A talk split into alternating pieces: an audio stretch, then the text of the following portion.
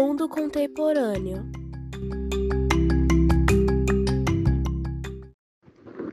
Olá, vocês que nos acompanham. Eu sou Giovana Saki.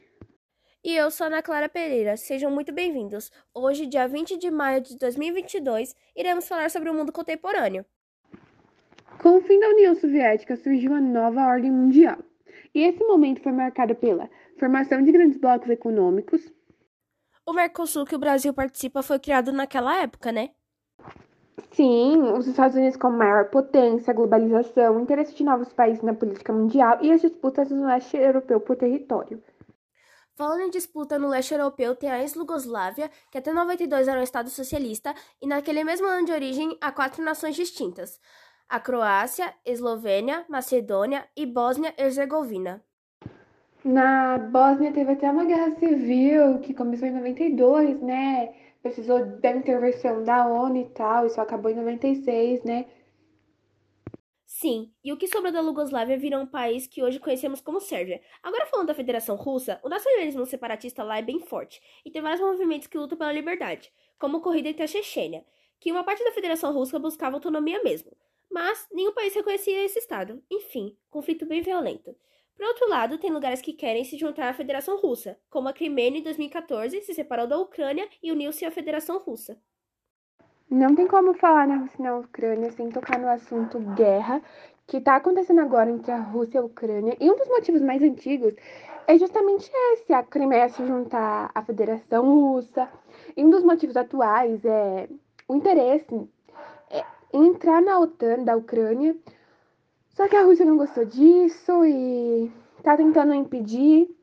E por isso está acontecendo a guerra.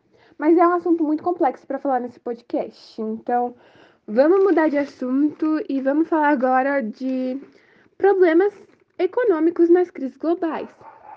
Em um contexto, no final da Segunda Guerra, em 44, dezenas de nações se reuniram nos Estados Unidos para estabelecer uma nova ordem econômica internacional. E nessa reunião foi criado o FMI, Fundo Monetário Internacional e o Banco Internacional para Reconstrução e Desenvolvimento.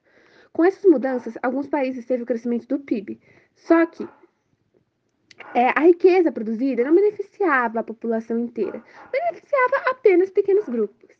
Entre 97 e 98, mercados asiáticos entraram em colapso e provocou um abalo bem violento, que necessitou de uma intervenção na economia ocidental.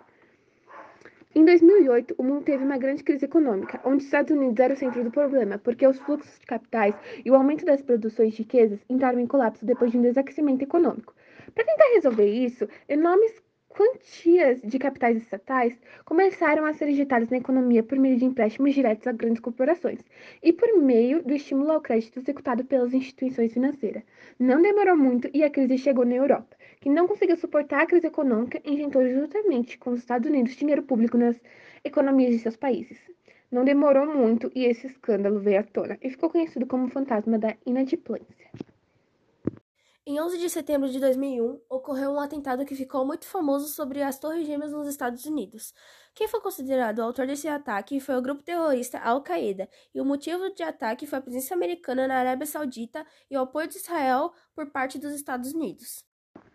Agora falando do renascimento africano, é, o renascimento africano foi marcado pelo objetivo de vários países de retornarem ao seu destino. África. E a África representa a região mais pobre do mundo. E ela vem tentando superar isso. Países como a Nigéria, Congo, Angola, Moçambique, Tanzânia e África do Sul já vêm superando isso e ganhando destaque na economia global. A Primavera Árabe foi uma revolta de países do Oriente Médio e do Norte da África, e a revolta ela foi motivada pela falta de democracia, pela alta taxa de desemprego, por governos ditatoriais. E uma das maiores revoltas era que a riqueza do país ficava na mão de uma única família. E, de consequências da Primavera Árabe, foi a guerra civil em países como Síria e Líbia, que duraram até hoje. Inclusive, teve uma tentativa no Egito de democracia que foi frustrante, que inclusive teve um avanço do, do Estado Islâmico. Enfim, esse foi o fim do episódio Mundo Contemporâneo. Até a próxima, muito obrigada por ter escutado até aqui. Beijos!